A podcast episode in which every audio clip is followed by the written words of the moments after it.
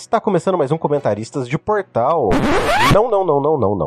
Tá começando agora um programa de férias, então se você estava esperando ouvir a gente falar sobre matéria, você está errado. O que nós vamos fazer aqui hoje é falar um pouco sobre esse menino que viaja muito, que é extremamente rodado, que passa por Dubai, depois vai para as Coreias, volta para o Peru, depois volta para a Coreia novamente, do meu querido amigo, Sr. Jorge Manrique. Olá, pessoal. Como é que estão vocês? Tudo bom? Tudo tudo bem. Meu querido amigo Jorge Manrique, você, para quem não te conhece, não sabe, você é um dos maiores engenheiros industriais deste país. Eu posso dizer, eu posso dizer pessoalmente que você é o maior engenheiro industrial deste país, principalmente com especialização em papel e celulose. Tô errado? Eu quase 1,90m, então eu tô entre os maiores mesmo. Justo, justo. é, é, é um excelente argumento, diga-se de passagem. A maioria dos que eu conheço são mais baixinhos, então eu sou um, um dos maiores. Mas para quem não te conhece, não sabe que Vossa Senhoria é engenheiro, diz um pouquinho sobre sua trajetória, assim, bem, bem ampassando. Bom,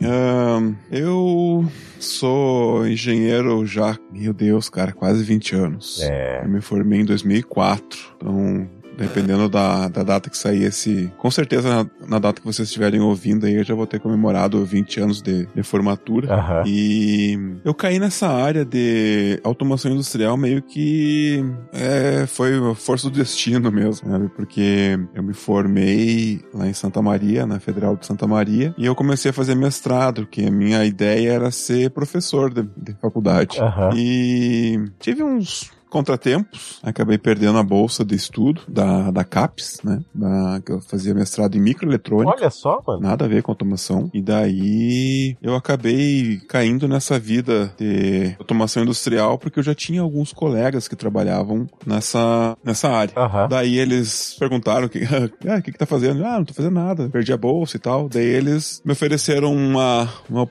oportunidade para vir trabalhar aqui no Paraná. E então faz 17 anos quase 18, que eu tô nessa vida de automação industrial. E eu comecei numa empresa que já não existe mais. Essa empresa ela já ela faliu em 2009, 2010 por aí. Caramba, velho. Um, e essa é era uma empresa que era referência em papel e celulose no Brasil. então, por isso é que eu aprendi muita coisa sobre essa é, esse nicho de mercado mesmo, né, sobre fabricação de papel e produção de celulose na nessa essa empresa. Uhum. E daí nessas vindas e vindas, ó, depois que ela faliu, eu acabei trabalhando em outras empresas, trabalhando na, numa multinacional chamada Emerson, que lá eu viajava pra caramba também. Nessa primeira empresa eu cheguei a, a trabalhar no Chile, fiquei quase um ano trabalhando no Chile e fiz umas máquinas na, no Uruguai, no Paraguai. Uhum. De, daí depois na Emerson eu, eu ia para os Estados Unidos fazer treinamento e eu cheguei a dar um.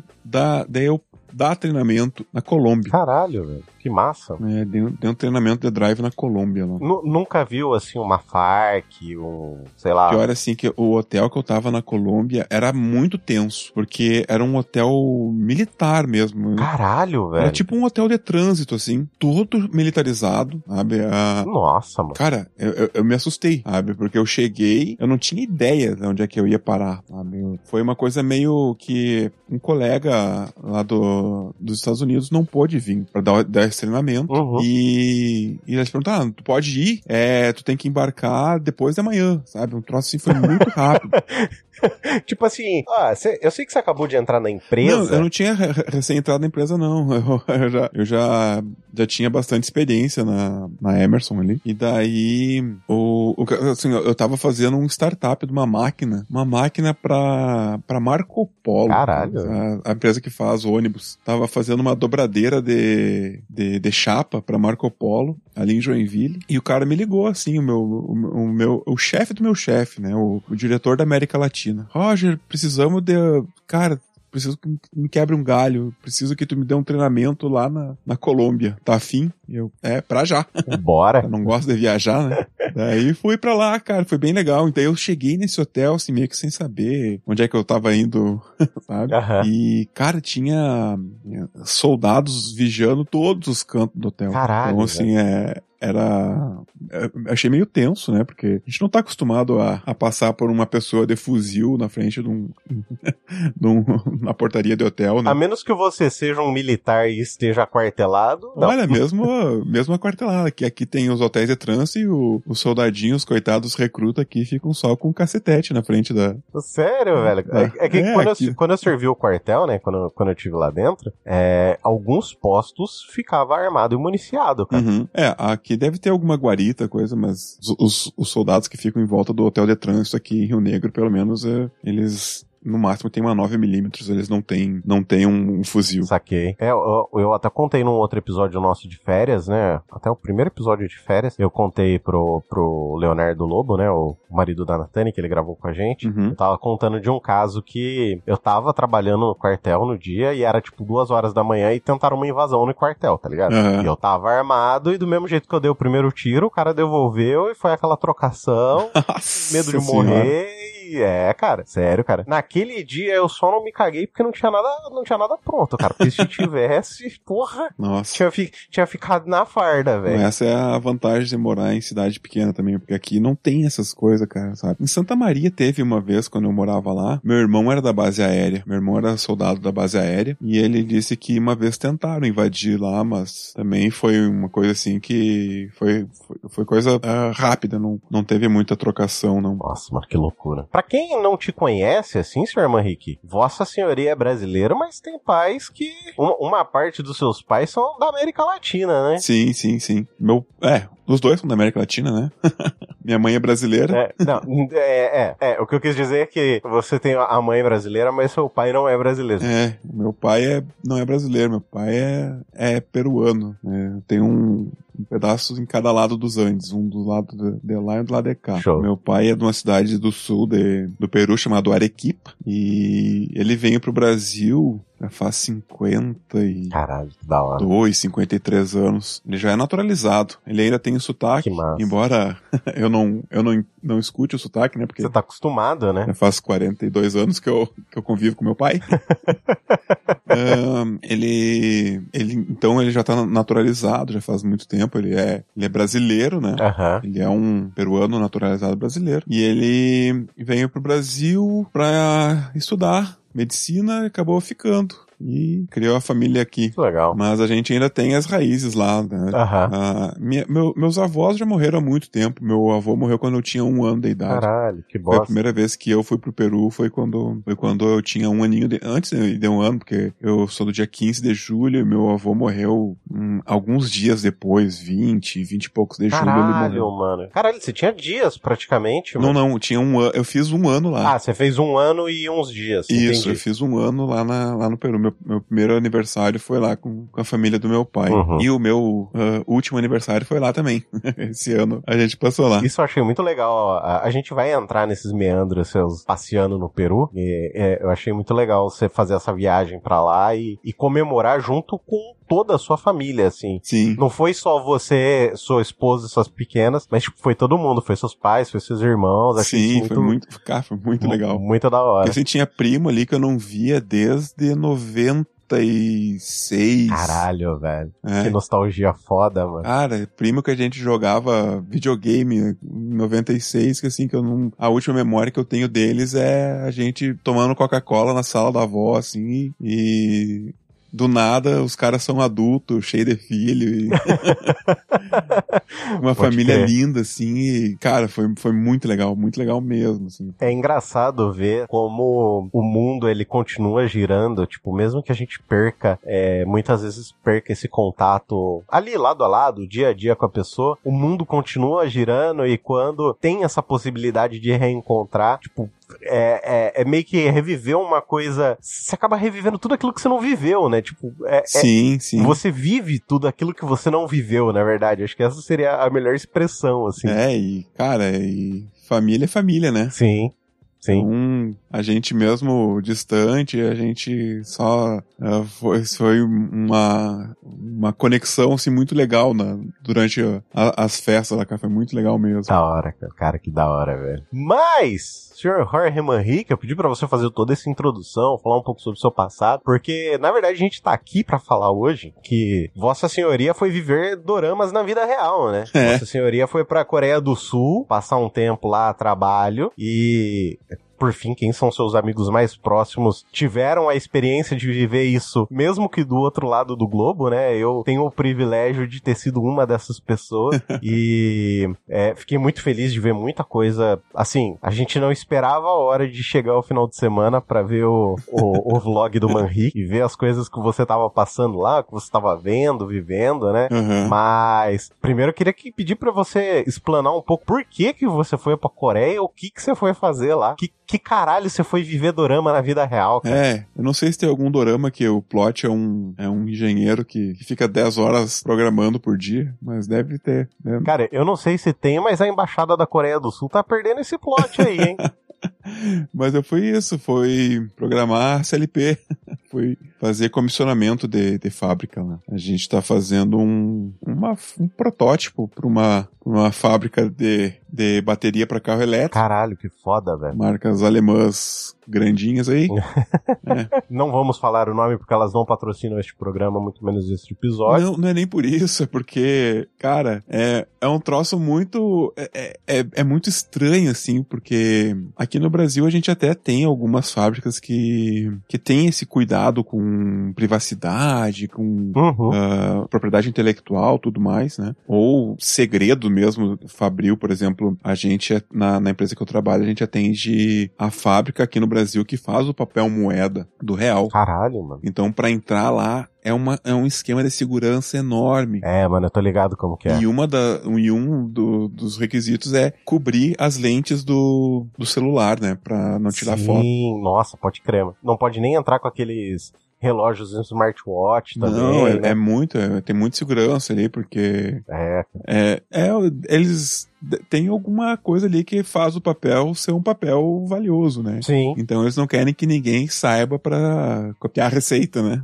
Com certeza. É, mas eles estão mais do que certo nesse ponto. Eu Sim. não, não acho que esteja errado, não. Eu trabalhei com segurança da informação, você sabe, né? Eu trabalhei com segurança da informação um tempo atrás e tive o privilégio de visitar algumas salas COF Uhum. também, espalhadas pelo Brasil e, assim, o nível de segurança é, é bem, bem absurdo, assim, bem maluco mesmo, cara. É, e daí nessa fábrica lá na Coreia é desse esse esquema, assim. Então a gente, é, realmente, eu não sei se dá pra falar, mas fica aí, é, é uma das grandes fábricas, é... É, é, aliás, a- o interessante é que nem é pra você falar da fábrica em si. Aham. Nem, nem é as, as 12 horas que você passava programando de segunda a sábado, entendeu? Porque É, foi... é, eu, eu- eu acho que nesse ponto, assim, não era tão interessante, mas é, é mais as experiências que você passou mesmo na, na Coreia, assim. Sim. Então, assim, ah, ah, no início foi mais intenso, né? Tu que era do meu close friends do Instagram, viu ali que no início era tudo era novidade. É, pode crer. Então, assim, era a comida era novidade, a, a, vida noturna era muito novidade. Só que como eu passei ah, seis meses da- do ano lá, Na primeira fase. na, agora, assim, no- no- no- nos últimos nem tinha tanta coisa pra pra mostrar, porque já era tudo do dia a dia, praticamente. Mas, ah, basicamente é pra isso. Eu fui pra Coreia pra, pra trabalhar. Eu fui com, com visto de trabalho. Então, ah, o, o Roger turista existia só em alguns dias específicos do que, que sobrava um tempinho. Vamos falar um pouco sobre esse seu comecinho, essa sua chegada lá. É, como foi a viagem de ida, primeiramente, assim, você chegou a passar algum perrengue na ida, nessa primeira ida pra lá? Na- o, o, o, o grande perrengue de viagens longas pra mim é que, como eu falei que eu sou um dos maiores engenheiros de automação, né? Eu tenho um, quase 1,90m, então, mesmo que o, o espaço da, da classe ah, econômica seja relativamente grande, pra mim, ele acaba sendo, ah, depois de 14, 15 horas, muito incômodo, sabe? Eu não consigo me ajeitar direito, então... Imagino, O velho. maior perrengue nessa, nessas viagens, na primeira viagem foi isso, assim, de que ahn, eu realmente não. Eu, eu- eu saí do, de, de, de Guarulhos e fui até Dubai, Caralho. deu 16 horas de voo. Nossa. E assim, cara, eu, eu cheguei acabado, que fazia muitos anos que eu não viajava uh, um, voos tão, tão longos, né? Então, assim, eu cheguei muito quebrado em Dubai, e depois ainda tinha mais oito horas de Dubai até Seul. Então foi uma viagem. E em Dubai, você ficou muito tempo lá ou, ou não? não? não? foi muito tempo, foi assim umas três, quatro horas. Foi o suficiente para comer, para esticar as pernas, uhum. para. Foi sua primeira vez lá? Foi. Essa foi a primeira vez que eu saí da América. E como que foi assim? Eu nunca tinha saído. Eu, eu, eu, eu já fui de, assim, o mais ao sul que eu fui aqui foi Puerto Montt, do Chile, e o mais ao norte foi em Nanaimo, no, no Canadá. Então já, já uh, uh, foi bastante da América, mas sair da América foi a primeira vez. Caralho, que foda, mano. E como foi essa experiência de conhecer Dubai? Porque a, o que a gente conhece de Dubai é que é pura ostentação, né? Nessa primeira vez, eu, uh, eu, eu assim, confesso que não foi. Porque eu, eu achava que que ia ser muito mais ostentação. Sabe? E eu fiquei só num, no, no terminal A do, do aeroporto. Então eu cheguei no terminal A uhum. e fiquei naquele terminal porque a minha conexão ia ser no terminal A. E eu até achei assim que, que cara, eu olhei assim, porra, esse, esse, esse aeroporto é menor que o aeroporto de Curitiba, que estranho. Caralho, mano. É, daí eu, depois eu fiquei sabendo que tinha mais dois terminais, tinha que pegar um trem e ir pro outro terminal. Caralho, velho. Então assim, o terminal A, ele é bem uh, simples, sabe? Não tem nada assim de luxo, nada de tem uns carros, um, uns, umas BMW, umas coisas no, no, meio, assim, pra, na, nos duty free. Uhum. Se alguém quiser comprar um, botar na mala, certo? Mas, mas assim, nada de muito, muita ostentação. Caralho, que foda, mano. É, bem, achei bem, bem legal. E realmente, assim, a, é, eu fui primeiro no, no McDonald's, porque eu, eu queria uh, desbloquear meu cartão. Uh, na verdade, desbloquear não, mas eu queria testar se meu cartão tava funcionando. Uhum. E eu não queria uh, pedir num, num caixa. Então eu fui num totem do, do McDonald's mesmo ali e já testei. Sei. Uhum. Eu peguei, pedi um Mac Arábia, que era um, um, um wrap de frango lá, bem gostoso. Nossa, era gostoso, cara, porque os, os wrap de frango daqui é uma bosta. Não, de lá, cara, é.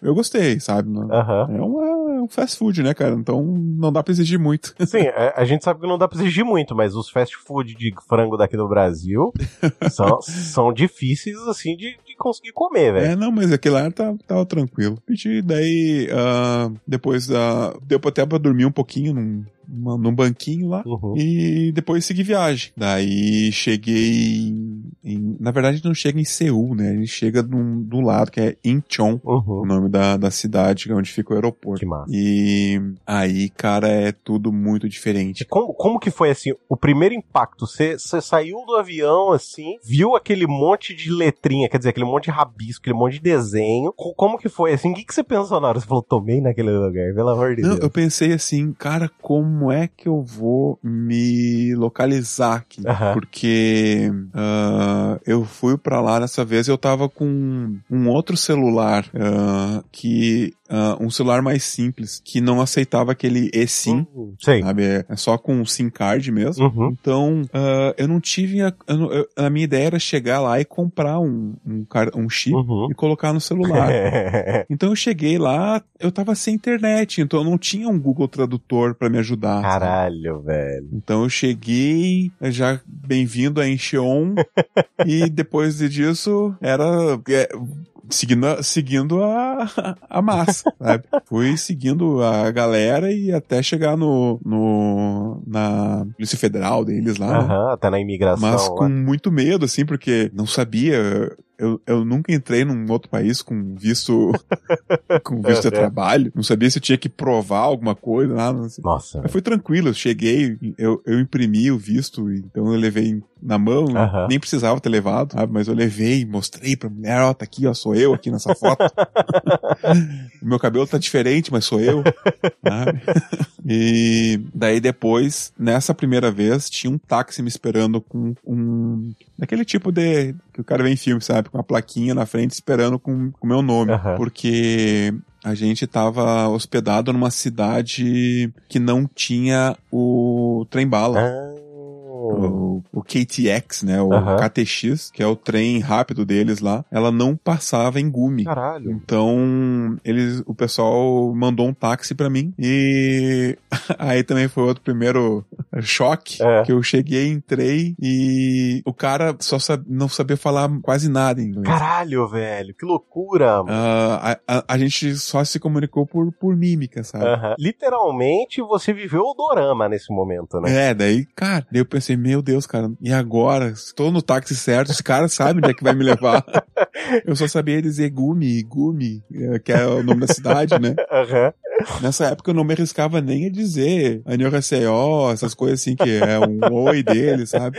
Sei. Eu só cheguei e disse um hello e o cara disse um, um hello também, meio meio estranho. Daí, cara, daí foi. Daí a gente. ahn, eu não sei se tem dorama, porque eu não, realmente eu não assisto dorama. Minhas filhas minhas, e a Josi gostam de assistir dorama. Mas na, na estrada tem um- uns pontos de. de parada, que o, o, o grau deles, assim, sabe? Sei, sei. Como se fosse o grau. Na Coreia tem bastante desses pontos, assim. E, e aí tem ali a área de, de comida e banheiro. Então eu cheguei, o cara parou num desses daí e foi. e me comp- a primeira coisa que eu tomei na Coreia, assim, da- foi um, uma garrafinha de. de é, um- é um. Eles chamam de vitamina, né? Uma- é como se fosse um, um suquinho. Não chega a ser um refrigerante porque não é gaseificado. E eu achei muito interessante aquilo. Assim, pô, o cara, ah, sei lá, pensou que eu tava cansado, me trouxe uma água e um da- daqueles negócios. Aham. O, o taxista comprou. Daí. hum, Mas eu tava tão cansado que eu não consegui descer e explorar. Aí eu só fui no banheiro, voltei. Porque afinal de contas, assim, foram 16 horas de voo. Caralho, velho. Foi, ah, na verdade, duas horas de táxi da minha casa até o aeroporto. Depois, eh, 45 minutos de Curitiba até São Paulo, até Guarulhos. Depois, 16 horas de voo de Guarulhos até Dubai. Daí, mais 4 horas de espera. Depois, mais 8 horas. Depois, mais 4 horas de táxi do aeroporto. Caralho, velho. Não, você tava destruído, mano. Assim, eu tava muito cansado, muito cansado. Nossa, imagina, velho. E Imagina. daí, então, ah, eu não consegui, naquele primeiro dia, eu só cheguei e a gente cheguei, de noite indo no hotel. Caralho. Eu não consegui nem, nem pensar assim, pá, vou sair, comer alguma coisa. Tomei um banho e, e capotei. Caralho, eu, eu acho que eu faria a mesma coisa, cara, sabe? E, e, e no início da obra, os caras estavam com umas ideias, porque ah, quem nos contratou foi uma empresa da Alemanha. Certo. Então eles estão mais perto lá, né? Então para eles é, são só basicamente 10 horas Aham. de viagem. É só 10 horas. Como se não fosse nada. Como né? se não fosse nada. Mas, Praticamente Brasil-Portugal, mas tudo bem. mas a gente, contando todo o deslocamento, assim, do momento que eu saio de casa até chegar no hotel, são 42, 48 horas de, Caralho, de, de viagem. velho. 42 horas, mano. É. Então, assim, é, e nessa época a gente chegava, dormia e no outro dia tinha que ir pra fábrica. Nossa. Sabe? Não tinha um, um dia de, de descanso, nada. Não tinha, não tinha nada pra você dar aquele, aquela quebrada no jet lag da viagem, né? velho? Não. E o jet lag é desgraçado, porque são 12 horas. Sério, mano. Nossa. São 12 horas, então que agora a gente tá gravando aqui 9h40 da, da noite. Os meus colegas lá que estão ainda na obra, eles estão no dia 29 Aham. às 9h30 da manhã. Sim. Sabe? É, um, é, é, é, é uma diferença brutal, né? Pro corpo, assim, né? Pra que, pro, pro corpo se adaptar. Então, assim, os primeiros. A primeira semana de trabalho é. é tu é um zumbi, cara. Caralho, mano. Porque às vezes tu acorda às três da manhã e, e não consegue mais dormir. Porque por teu corpo, tu assim, porra, três horas da tarde, cara, o que tu tá fazendo dormindo Tá aí? dormindo Levanta, vai. É. E daí, quando tu tá no trabalho lá, assim, o, o teu corpo diz assim, porra, cara, tu tá trabalhando às 10 da manhã, 10 da noite, dá uma cochiladinha aí no canto pra nós. Sabe? E tu lá, firme, forte, com os olhos que é uma tocha de vermelho, sabe, cara? Quem via achava Não que você tinha. aguenta, Quem via achava que você tinha ali dado um. um, um, É. Um, um- cigarrinho de artista ali. um cafezinho É. de artista, né?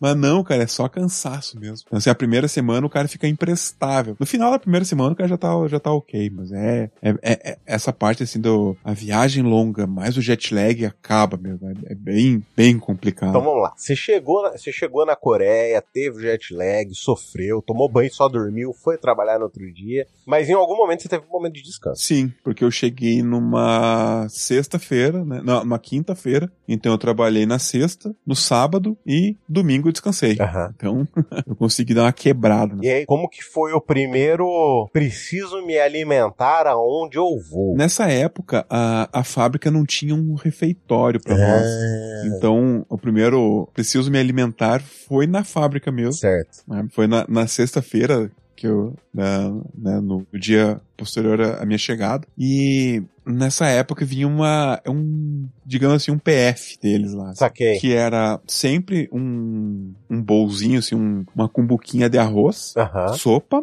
uma proteína que geralmente era ah, frango ou porco. tá? É muito difícil a gente comer carne de gado lá. Caralho. E ah, de vez em quando, assim, era um peixe. Uhum. E salada e kimchi, né? Kimchi tem em todas as O refeições. que, que é kimchi? Kimchi é um prato tipicamente coreano que é uma a, a base dele é a selga, mas além da selga vai nabo, vai al- alguns vão cenoura. É tipo sabe? um negócio meio com conservante, assim? ou- É como se fosse um, um picles dele, sabe? Porque ele é ele é uma ele é uma conserva. Tipo, ah, saquei, saquei. Aqui na comida japonesa tem aquele sunomono, que é de. que é não, feito mas de não tem pepino. nada a ver com sunomono, né? Ah, Porque o, o kimchi, ele tu. É a, a base dessa, né? A base é o, o nabo, o, a selga e muita pimenta. caralho. E isso fica fermentando por uns dias. Nossa. Então, ele- é bem forte, tanto do da pimenta, né? Que é o, o gochugaru, que é a pimenta que eles usam. Uhum. E também desse gosto meio pungente da fermentação. Mas assim, eu, antes mesmo assim, de, de saber que minha vida ia passar pela Coreia algum dia na vida, na, na minha vida, eu já fazia kimchi em casa. Ah, olha só. sabe? Então eu já estava acostumado com o, com o gosto do kimchi. Aham. E por incrível que pareça, o meu kimchi que eu faço, que eu fazia, né? Que faz tempo que eu não faço até porque eu não tive mais tempo, porque ele tem que ficar um tempo fermentando é muito semelhante ao kimchi que eu comi na Coreia. Caralho, que então, assim, eu fiquei muito orgulhoso de mim mesmo.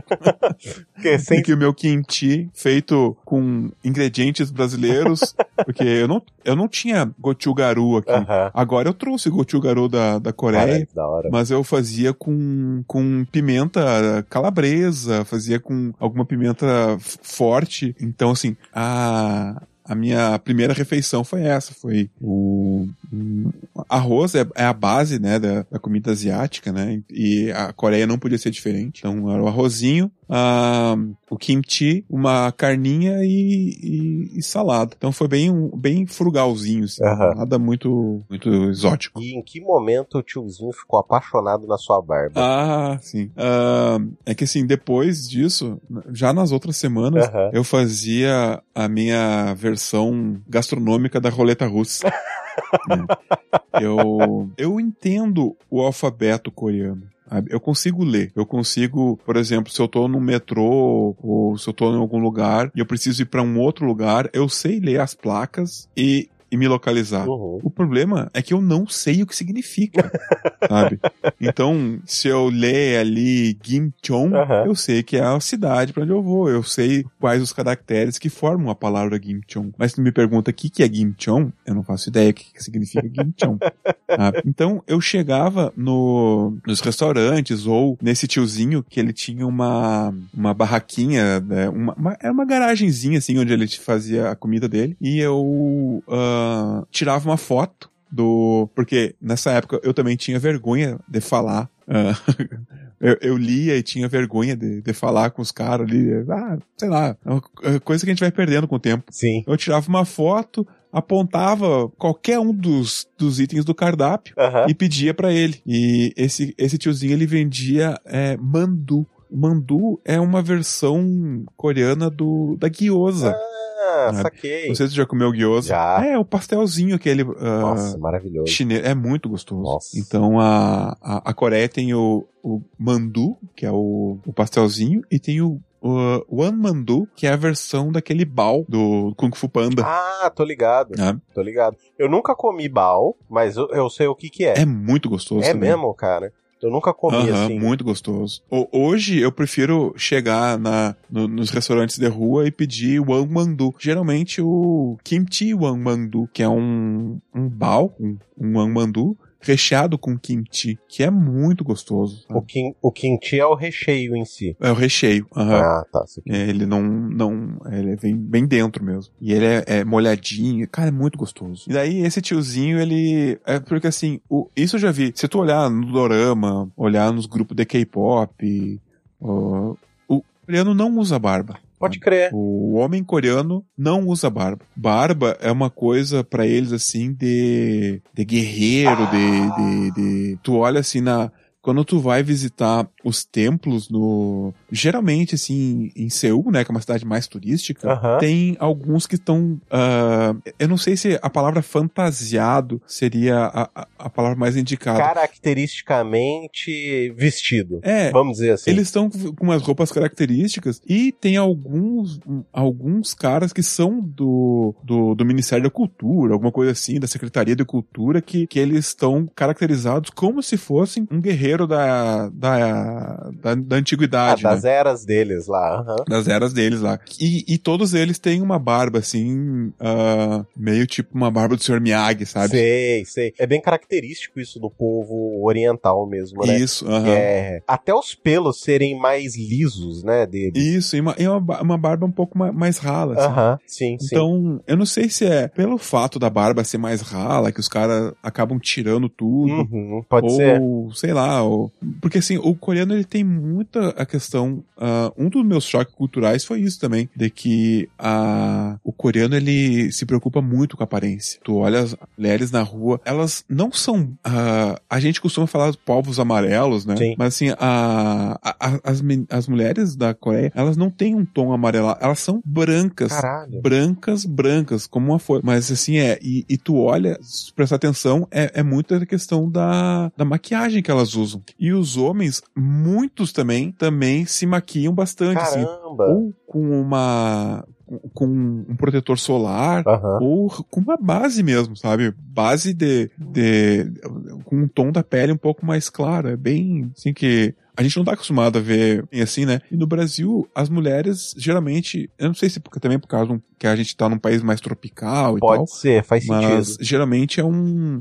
É uma, é uma maquiagem um pouco mais leve, né? Um, um rímel, um batom, alguma coisa assim pra dar uma cor na bochecha e tal, e só. Mas lá não, lá é uma maquiagem bem pesada. Sim. né? E aqui também as mulheres tendem mais a ter um tom de pele mais bro pro bronzeado, né? Isso. E lá eles valorizam muito essa questão do branco, branco, branco. Caramba, que loucura, cara. Acho, acho isso muito diferente, muito estranho, assim. E até interessante de se pensar, porque, querendo ou não, a gente tá literalmente em, na, na outra metade da esfera, né? Uhum. É, eles eles estão na outra metade da esfera, a gente tá na outra, e ver como essa distância tão grande afeta essa cultura mesmo, é, essa diferença de cultura entre Sim. nós, um povo extremamente latino, é muito, muito, um povo caloroso, assim, né? Aham. Até, até no tom de pele mesmo, a gente emana essa, esse calor e eles lá acabam tendo esse, esse tom de pele bem claro. Assim. Acho, acho interessante como essa diferença aparece, se acentua, assim. né? É, e, e realmente, assim, a, a- eu, eu esperava, porque se tu, quando, as minhas filhas assistem muito um canal chamado Japão Nosso de Cada Dia? E, e, e tu vê que as japonesas não são tão brancas como?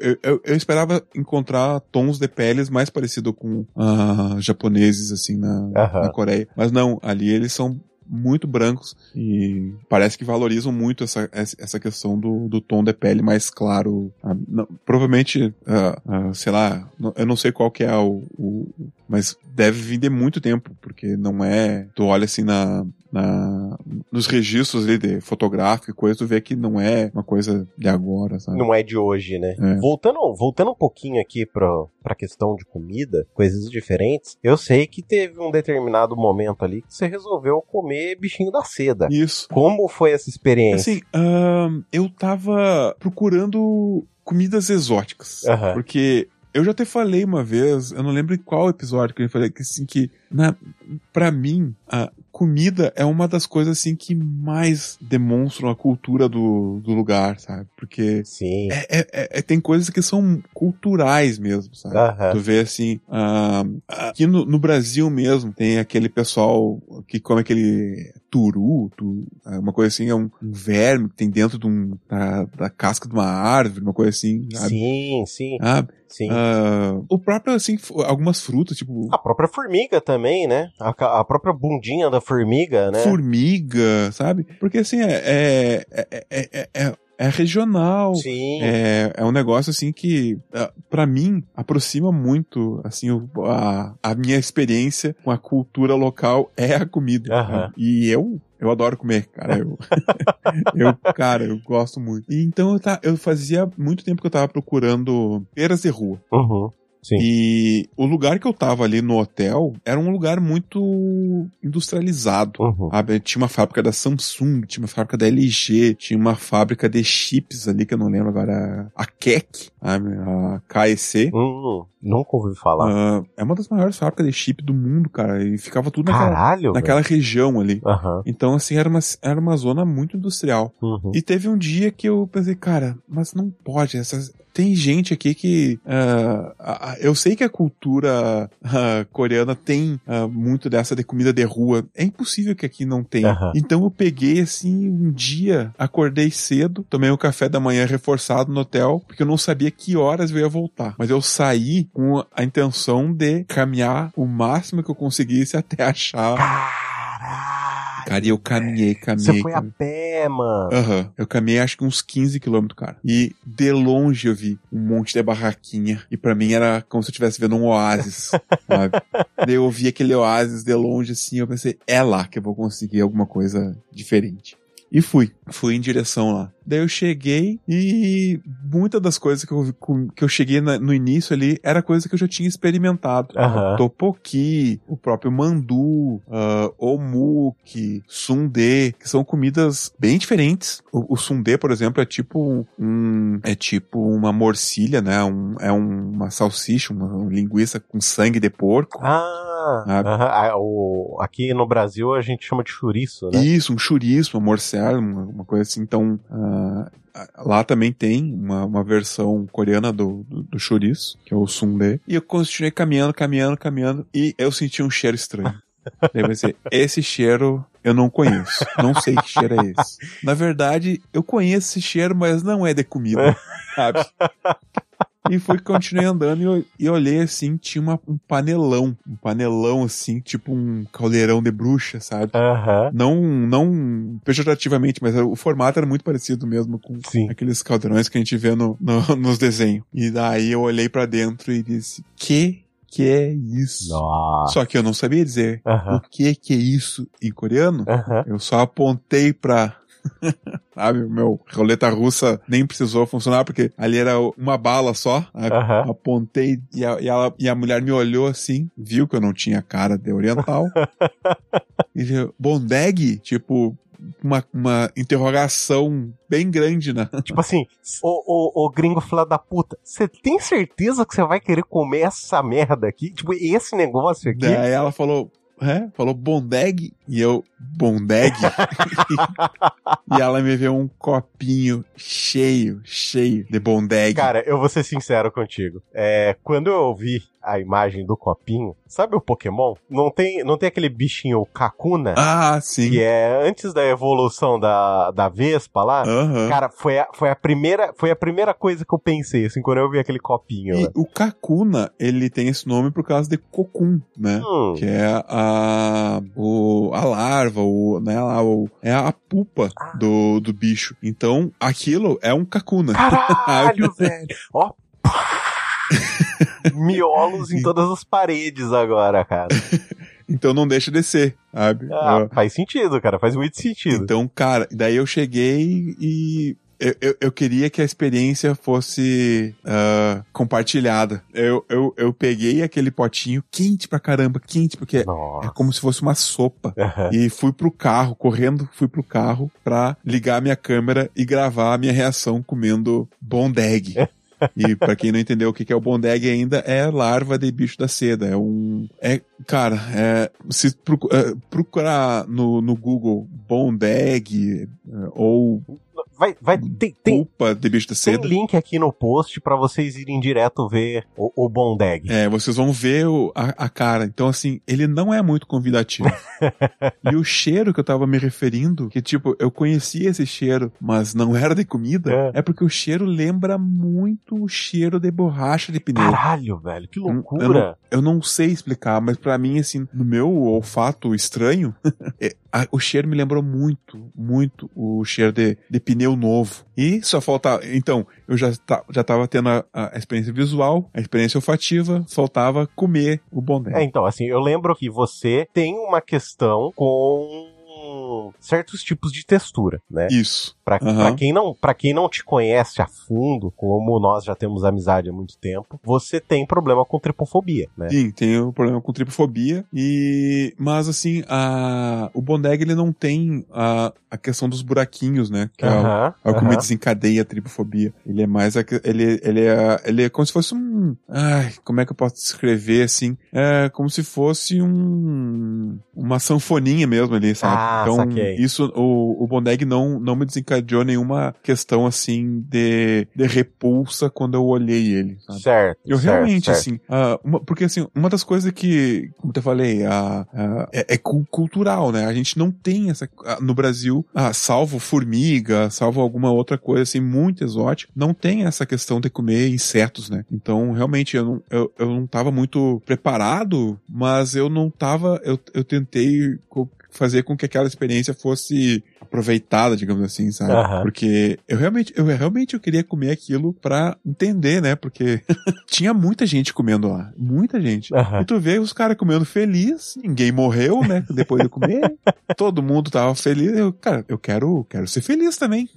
Pegar um copinho desse. Daí eu comecei a comer. E realmente, a textura me pegou muito, porque ele é um inseto. É, então, ele tem um exoesqueleto que é queratinoso, bem firmezinho, e como ele é cozido, ele não é frito, sabe? Ah. Aquilo fica numa textura meio estranha, meio assim. molenga, meio crocante, meio... É. Uh, nossa. E por dentro, ele não tem um endoesqueleto, né? Uhum. Ele só tem um squish. Nossa, só tem uma melequinha. Uma melequinha. Então, uh, o gosto não me pegou, senão não... Eu, eu, eu conseguiria comer mais, sabe? Porque ele é salgado, sabe? Ele é, ele é salgado e eu acho que tem alguma coisa naquela água junto ali, um tempero, alguma coisa, uma cebola, sabe? Não, não sei o que tem. Davam realmente um gostinho gostoso, mas o cheiro, que tinha aquele cheiro de, de pneu, e a textura, assim, foi o que me fez não acabar o copinho de Bondeg. Caralho, que dó. Mas, assim, valeu pela experiência. Eu confesso, eu confesso que eu fiquei com vontade de experimentar. É?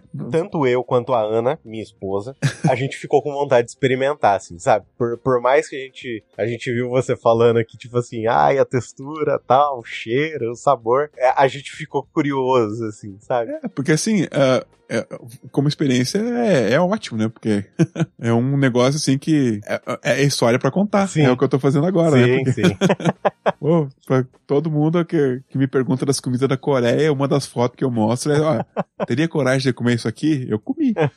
Bom, teve, teve um outro momento também que você tava na Coreia, já, já era uma, uma segunda parte. Eu, eu vou emendar a, as suas duas idas pra Coreia, porque você foi pra Coreia, voltou, depois foi de novo, mas eu, eu vou emendar as duas coisas. Teve um determinado dia que você já tinha ido a segunda vez pra Coreia, e aí você também tava procurando coisas exóticas para comer, e você resolveu comer aquele polvo vivo que se mexe. Isso. Como, como que foi essa experiência? Cara, que você acordou nesse dia e falou assim, eu vou comer esse negócio. Eu tava passando no TikTok e e comecei a ver, assim, comidas exóticas do mundo. Ah, sei. E uma das comidas exóticas do mundo que aparecia nesse determinado vídeo era um polvo, entre aspas, vivo, uhum. na Coreia. E eu, é isso, eu vou procurar esse polvo vivo. Aham. Nesse mesmo dia, eu. Não, no dia anterior, que eu. No dia que eu tive a, a, a ideia de sair procurar, no outro dia, então, Aham. eu comi ah, pata de galinha frita. A pata de galinha é ok, cara. Pata de galinha a gente come aqui também no Brasil. Assim, é, é comida de segunda-feira pra algumas É, pessoas. É, e também, assim, eu, o que tinha na rua ali, eu fui, fui matando. Aham. Tinha uns, uns caranguejinhos também muito gostosos, assim. É, os caraguejinhos. Que era um pequenininho, assim, que comia inteiro. Aham. Ah, muito gostoso. É, é praticamente aquele caranguejinho de aquário, né, velho? É, quase isso. E daí no outro dia eu acordei cedo e peguei acho que uns três metrô, cara, porque era bem longe Caramba. ah, do, do hotel onde eu tava, porque ele tem que ser fresco, né? Ah. Porque o povo, ele não tá vivo, na verdade, né? Uhum. Não tem como tá vivo em, em pedaços. O que acontece é uma reação mesmo dos músculos, mais ou menos como acontece na rã, né? Não sei se tu já comeu ou temperou, ou já viu alguém. Eu não, mas eu já vi gente Tem comendo. a história do Alessandro Volta, né? Sim, sim. Ah, que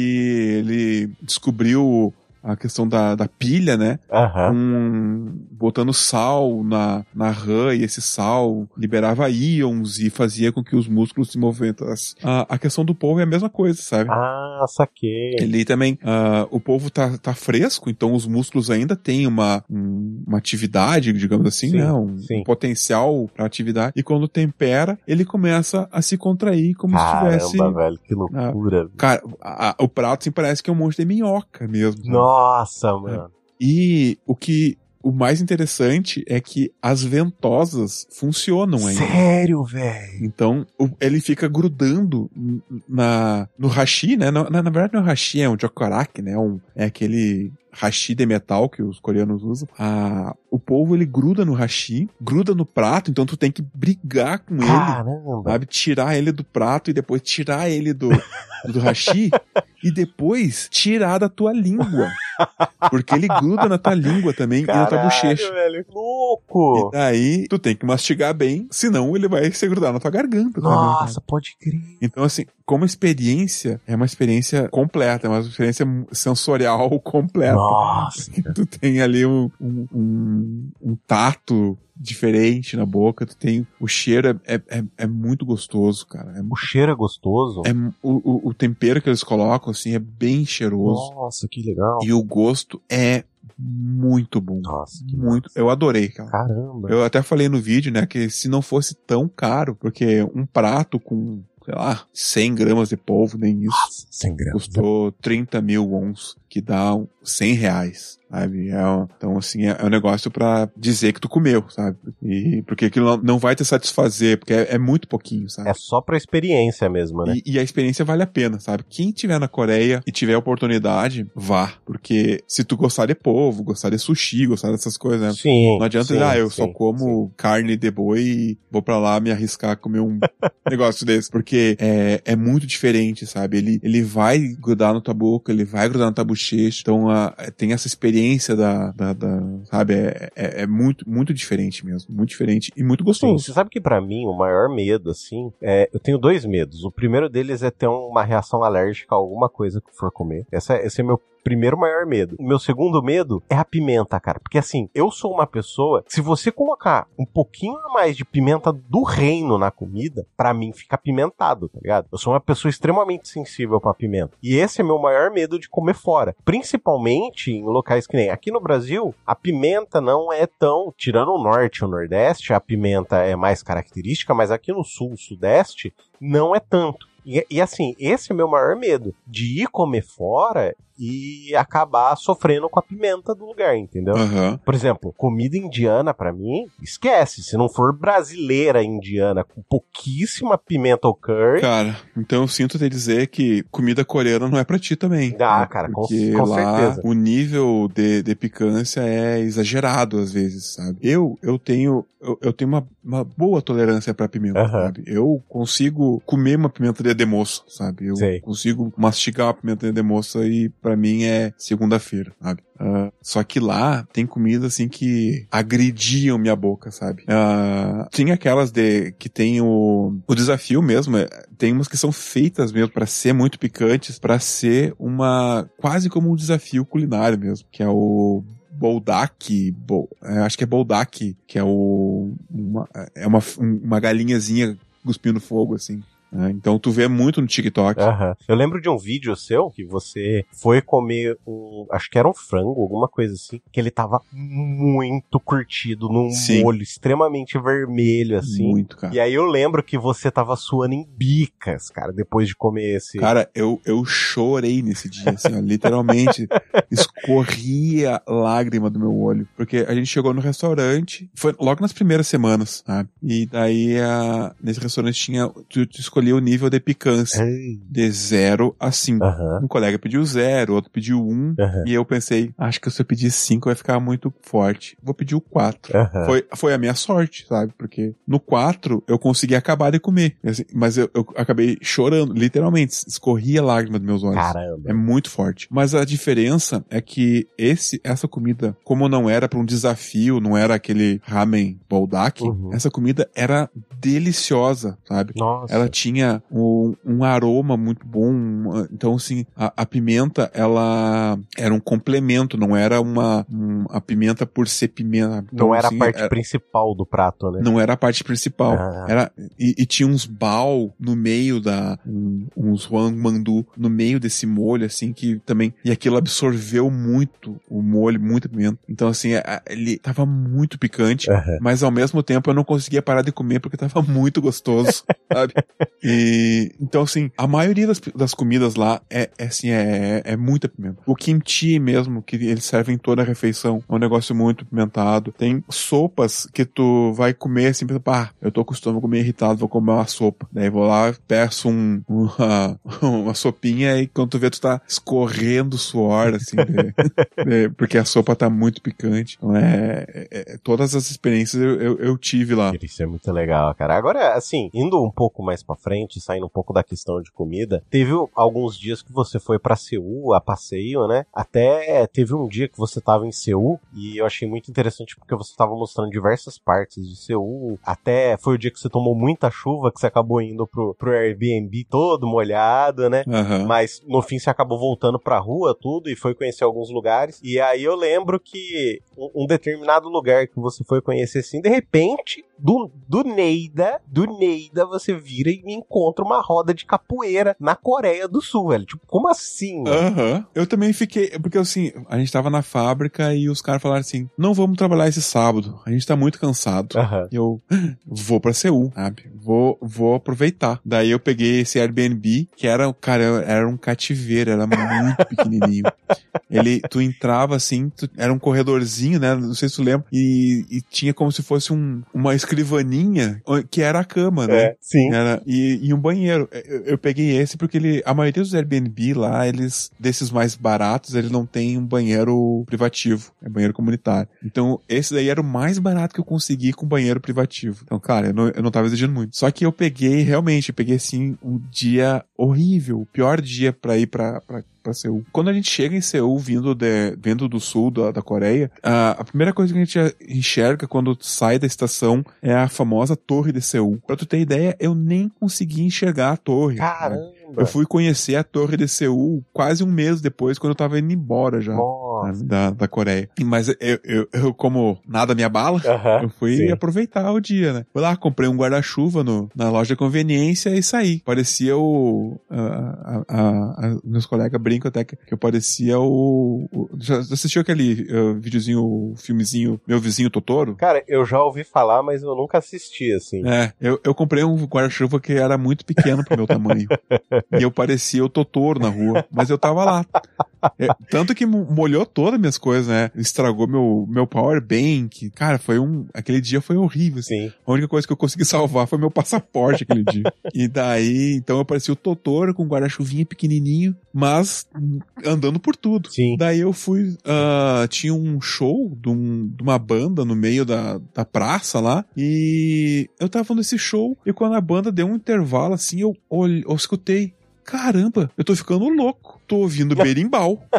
Daí, daí, não, não, não pode. Daí eu subi a escada num museu que tem lá na, em Seul e o som do berimbau ficando mais alto. Eu pensei, cara, não pode. Nossa. Pode. Cheguei lá e tinha uma, uma turma de brasileiro ensinando capoeira pra coreano. Caramba, velho. Só que eu tava ensopado, eu tava pingando água assim, cara. Eu tava todo molhado. Então, daí eu fiquei com vergonha de entrar no museu e me apresentar ou perguntar, pá, de onde é que vocês são? Sim. Ah, de que lugar do Brasil que vocês são? Porque, mas assim, eu, eu, eu filmei eles e de longe eu mostrei que dei um jeito de mostrar que eu era brasileiro também. Uhum.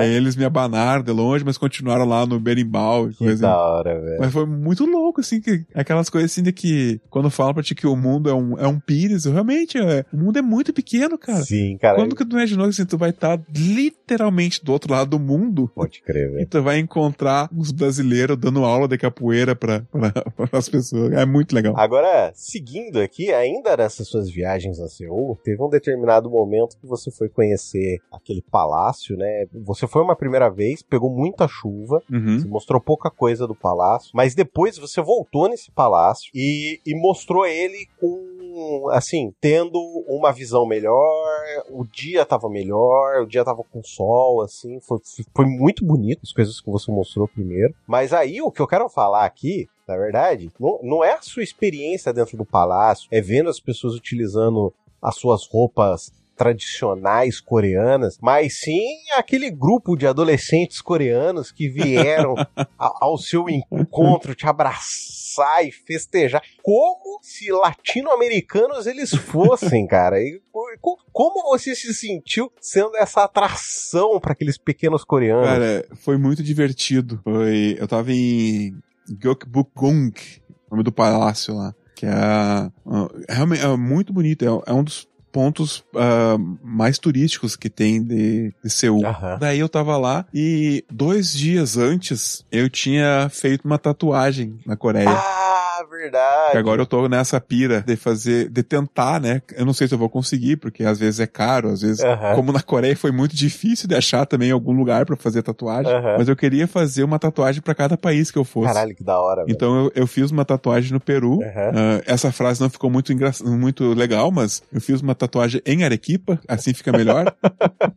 Você fez uma tatuagem no Peru. Cara, é realmente não ficou uma frase muito feliz, cara. é, eu fiz uma tatuagem em Arequipa, fiz um prato típico peruano, que é um ceviche. Aham. E eu fiz um prato. Não é um prato. É, é- dá pra dizer que é um prato típico da Coreia, mas é um prato que eu gostei muito, porque eu fui na Coreia. A maior parte desse ano que eu passei lá era um verão e muito quente. Uhum. E eu saía pra, pra comer às vezes e, eu- e o que me refrescava era um prato chamado mulnaengmyeon. Uhum. E esse mulnaengmyeon, ele é um, uma- um macarrão servido dentro de uma sopa gelada. Caramba. Ah, chega a ter pedrinhas de gelo, assim. é- Sim, pode cara, crer, velho. é, é, é, é- é estranho porque ah, a gente não tá acostumado a comer nada assim gelado, né? Aham. mas assim, ó, eu adorei o negócio, cara. Eu, eu, eu, eu, eu virei o especialista em Mulnaengmyeon lá porque eu, eu chegava em todos os restaurantes e pedia, e eu tinha um ranking já de qual era o que eu, que eu preferia. Caralho, velho, que da hora. E eu acabei tatuando um Mulnaengmyeon na minha perna. Aham. Não, agora, pera, pera, pera. Antes da gente, antes da gente seguir pro rolê dos pequenos coreanos que vieram te saudar por causa do seu Mulnaengmyeon na, no, no sua, na sua batata da perna, é, você chegou no estúdio de tatuagem e falou assim, ó, eu quero tatuar esse prato aqui, ó, aqui, ó, na batata da minha perna. E o que que, que, que, É, mais ou menos isso. que na que a verdade, coreana falou pra você? Porque era uma coreana que tava te tatuando, né? Uma coreana, aham, era XT. É, eu, eu entrei em contato com ela via, via Instagram e disse pra ela: eu tô com essa ideia de tatuar um prato típico de cada país que eu, que eu for e tal. E eu escolhi esse pra tatuar na Coreia. E ela tentou. me mudar da ideia, tá? Porque eu disse assim, ó, eu quero ele colorido, eu quero um ovo cortadinho do meio em cima do, do mulnaengmyeon e eu quero que esse ovo seja branco com a gema amarela. E ela só que ela, ela achou assim, ah, tu não prefere fazer algo mais assim, contorno, algo mais minimalista, porque colorido vai ficar muito cafona. E eu, não, eu quero cafona mesmo. Eu quero cafona. Você chamou de cafona daí- na cara dura, foi foda, hein?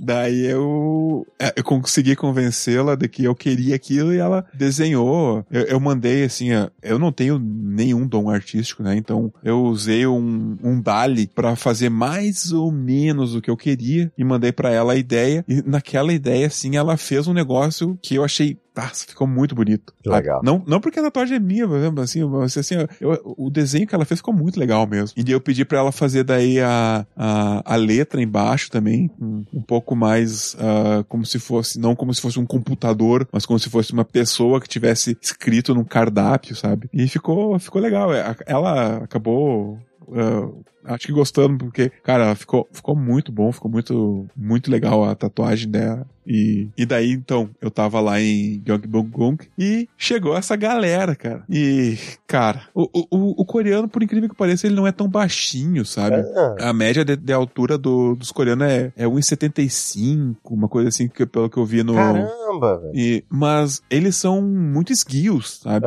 E coisa que eu não sou, né? Eu sou uma pessoa que se destaca no meio dos coreanos por causa disso, porque eu sou grande.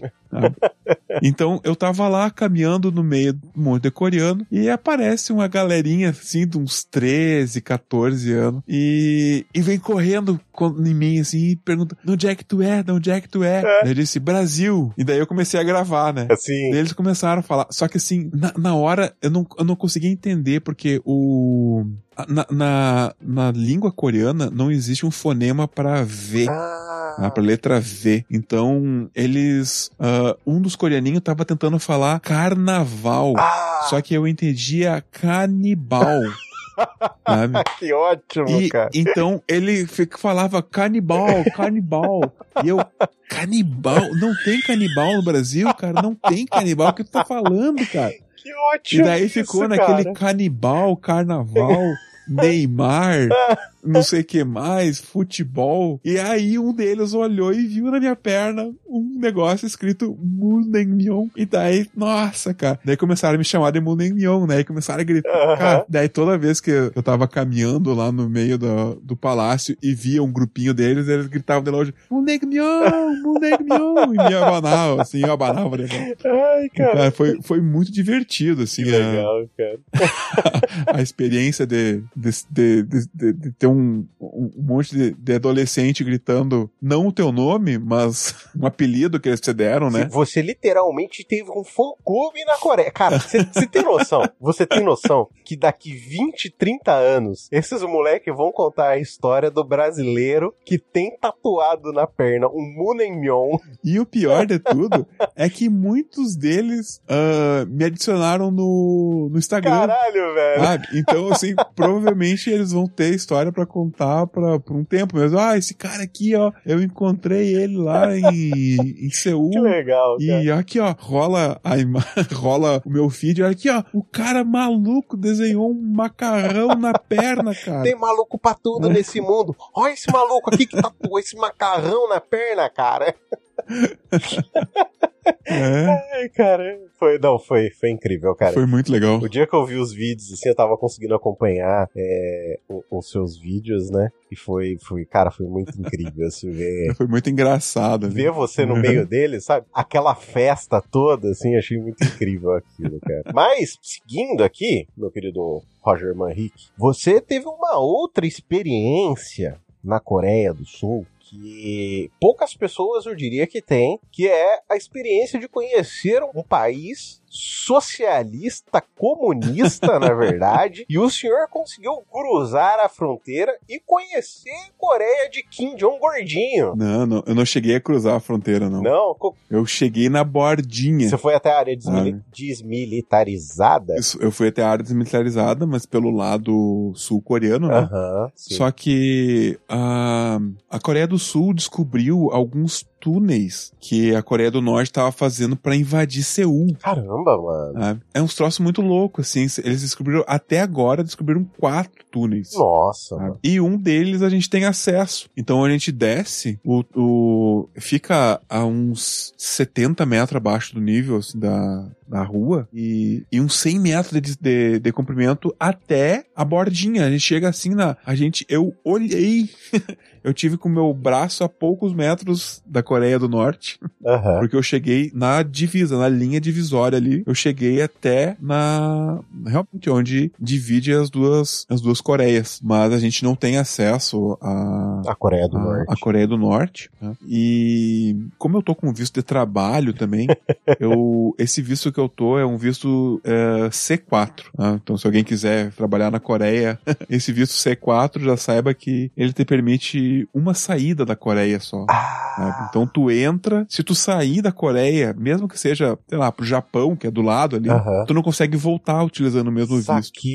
Tu cara. tem que fazer outro visto, ou sei lá, fazer um visto turista, ou fazer uma nova requisição de um visto C4. Então, se eu tivesse oportunidade, eu até teria ido, sei lá, pra, pra Pyongyang, ou pra, sei lá, só pra conhecer a Coreia do Norte. Vê se você conseguia dar tchau pro, pro Kim Jong Gordinho. Mas como eu não podia, eu fiquei ali, só tirei uma foto de longe do território norte-coreano. Aham. Tem umas bandeiras lá, bem, bem visíveis. E tem, ali na Coreia do Sul, tem uns, uns binóculos que a gente consegue ver ah, as pessoas, os norte-coreanos trabalhando, plantando, colhendo arroz, andando de carro. É bem. Então, sim, foi o mais próximo que eu cheguei da, da Coreia popular, Legal. da, da Coreia do Norte. Meu, meu querido Jorge Manrique, já estamos aqui com quase uma hora e vinte de gravação. Talvez eu tenha que passar a sua experiência em Arequipa, passar a sua experiência no Peru.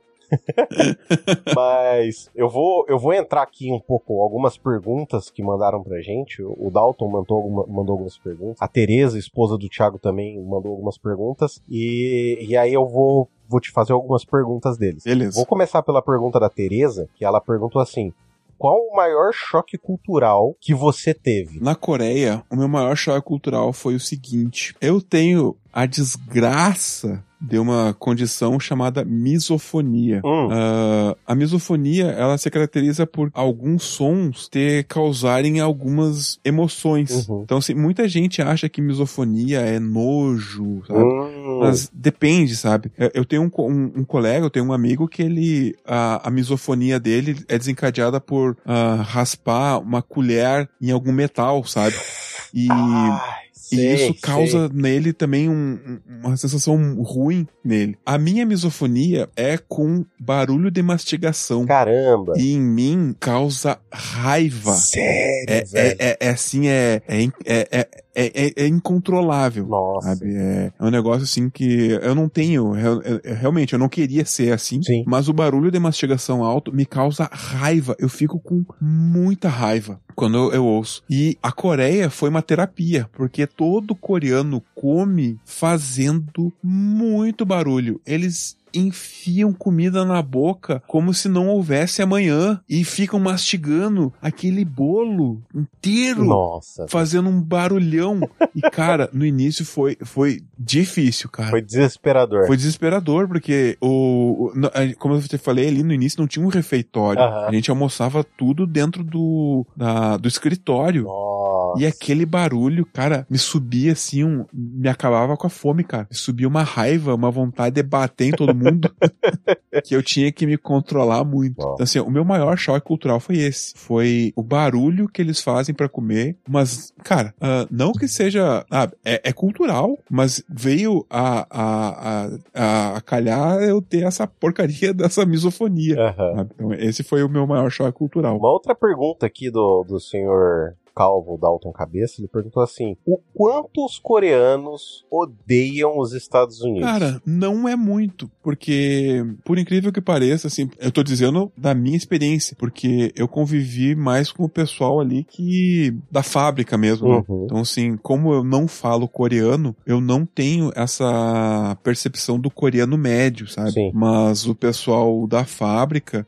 eles, eles não odeiam muito os Estados Unidos, até porque os Estados Unidos, eles enxergam como se fosse um, uma proteção Uhum. contra a, a pelo menos assim, a- o que eu, que eu notei, né? Uhum. Contra as, a, o, as loucuras do Kim Jong-un. Uhum. Então, a, te- a gente, eu e o, o Ki, que era o nosso um colega programador de lá, a gente foi uma vez pra Daegu, que é uma cidade que fica a 60 quilômetros ali da, de Kimchon, que tem uma base militar americana. Então, assim, tem muito gringo lá, cara. Muito gringo. E a gente vê, assim, que a convivência deles é tranquila. Sabe? Legal. Eles caminham no meio da galera lá e fazem festa, todo mundo junto, não, não vê, assim. Tem uh, alguns barzinhos, algumas baladas, não é nem bar, algumas baladas que não permitem entrada de estrangeiro. Mas Uh, mas fora essas, as outras assim, tu via gringo e via coreano, tudo misturado lá. Então,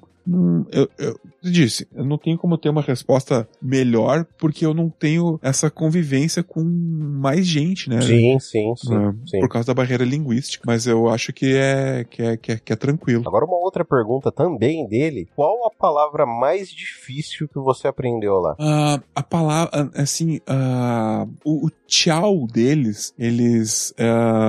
não, é, não é simplesmente um tchau, é algo eu nem lembro direito agora o que significa, mas é um, digamos assim, seria como para nós seria um fica com Deus, sabe? Uhum. Só que tem uma pessoa fala fica com Deus e a pessoa que vai ficar diz vá com Deus, né? Uhum. Minha mãe tem muito dessa dessa dessa expressão, ah, vai, meu filho vá com Deus. Né? E, e eles têm assim também que é anyoki, anyogi, gaseyo e eu e tem e tem uma outra palavra que eles falam para quem fica que eu até agora assim eu não, não consegui decorar, sabe? Mas no geral geral, a, a língua coreana não é tão difícil uh, foneticamente, tá? porque o, o, português tem muitos fonemas Sim. que, que o, o, o, coreano também tem, e, mas o contrário não é verdadeiro, sabe? Como eu falei antes, eles não têm o fonema do V. Sim. Então, uh, o inglês de alguns coreanos é muito difícil de entender, porque eles tentam, ah, em vez de falar I'm not feeling well, eles falam I'm not peeling well. Saquei, saquei. Então, tu, então, às vezes tu tem que pensar, porra, o cara tá falando que não tá peeling well. Ah, daí o cara lembra que não tem ó, o fonema do V, não tem o fonema do F, né?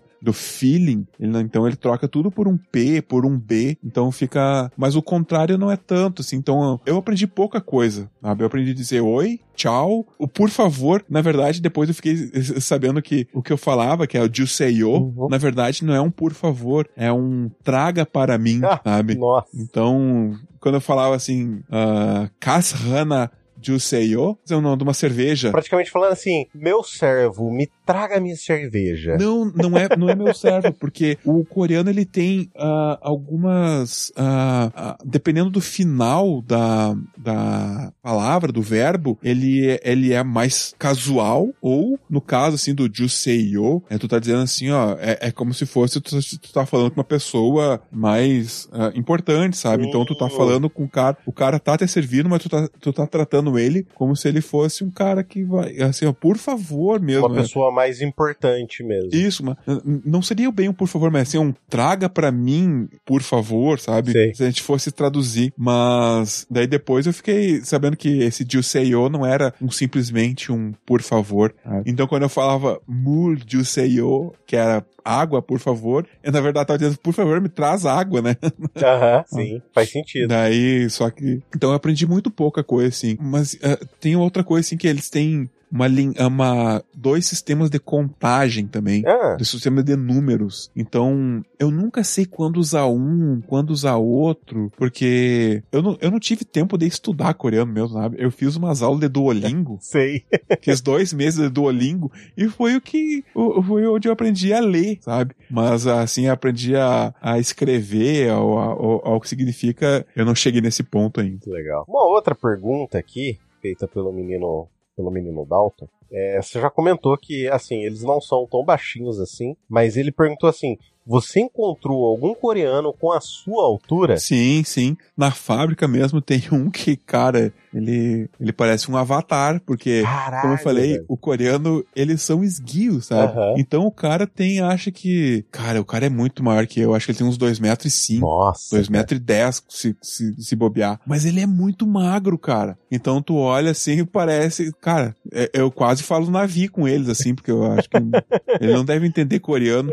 Caramba, que loucura, cara. Mas na maioria deles, eles são, uh, como eu falei, 1,70 e pouco. Né? Eu, eu também tinha essa concepção de que eles iam ser baixinhos, mas eles não, não são. Uhum. Mas a questão deles ser esguios faz com que eu não consiga comprar roupa lá. eu fui comprar um, começou a esfriar lá né, agora, né? É. Eu fui comprar um moletom e o XXG deles fica na metade do meu braço. Assim. Nossa, assim, cara. É muito curto pros meus braços. Caramba, velho. Ah, uma última pergunta também do menino Dalton. Ele perguntou todas as comidas que você comeu, além de todas que você já comentou aqui, é, qual que você definiria como a comida mais maluca? Cara, a mais maluca mesmo? É, não tem como não ser essas duas que a gente já comentou, que é a, o polvo que gruda na tua boca, que, uhum. sabe, que ele parece que tá brigando para não ser engolido. e, e, o bondeg, que é um inseto, né? Mas, além disso, o, o sundê, que é esse chouriço, esse como é que tu falou mesmo? Um... É chouriço mesmo. É, o chouriço, né? Uhum. Ele, ele vem acompanhado, geralmente, de uns miúdos também. Ah. Entre eles, um que é pulmão. Sabe? Então é outro assim que me pegou muito, muito, muito, muito pela textura, sabe? Nossa. Porque cara. ele é esponjoso, ele é muito estranho, sabe? Yeah. Esse, esse eu, eu não consegui repetir esse prato, sabe? Ele é. Eu, eu como sundê, eu adoro ter. Eles fazem uma sopa lá chamada sundeguk, que fica gostoso, mas esse miúdo que vem junto e tem mais um outro que parece uma escama de peixe. Cara, é, é muito estranho. Nossa. Nossa, imagina. For, são dois, assim, que eu não consegui comer de novo, sabe? Porque a textura é muito diferente do que eu tava acostumado a comer, assim, que eu já tinha comido na minha vida. E não, não me agradou. Imagino, imagino. Meu querido Roger Manrique, nós teremos que deixar as suas histórias de Arequipa para quem sabe um futuro programa. E se as pessoas tiverem gostado desse episódio, a gente falando sobre um monte de coisa da Coreia do Sul, as pessoas pedem pra gente fazer um novo programa com você contando as suas aventuras em Arequipa, no Peru. E aí você tem. Eu sei que você tem muita história para contar de lá. Ah, tem. Então a gente pode fazer de repente um, uma parte 2 das viagens de Manri.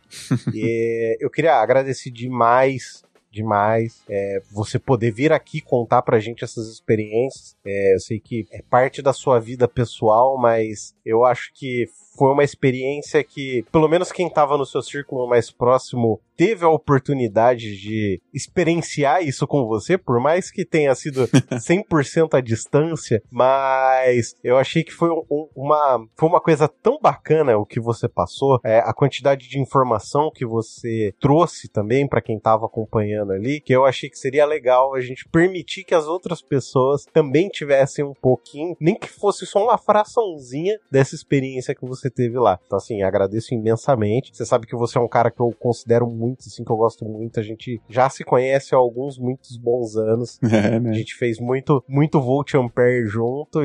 espero, quem sabe, um dia conseguir ressuscitar o Volt Ampere.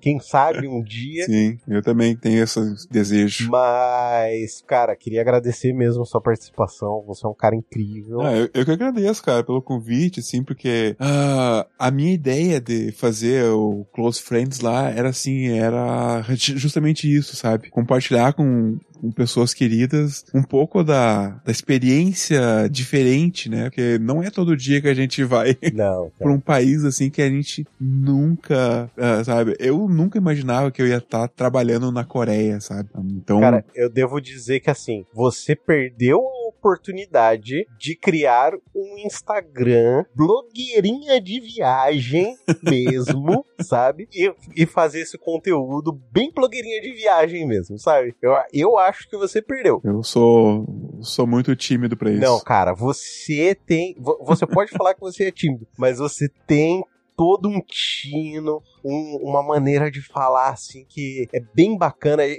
é muito real, sabe? pra gente que tava acompanhando daqui assim, cara, foi algo incrível de acompanhar. Eu acho, sinceramente, que você deveria sim fazer um Instagram à parte um Instagram de blogueirinha de viagem mesmo, sabe? E toda vez que você for para algum lugar, você compartilhar nem que seja um pouquinho da viagem que você tá participando. Quem sabe nas próximas viagens eu não, não faça isso. É isso aí. Meu querido, te agradeço demais novamente. A gente fica por aqui. Aquele grandíssimo abraço. Até o próximo programa.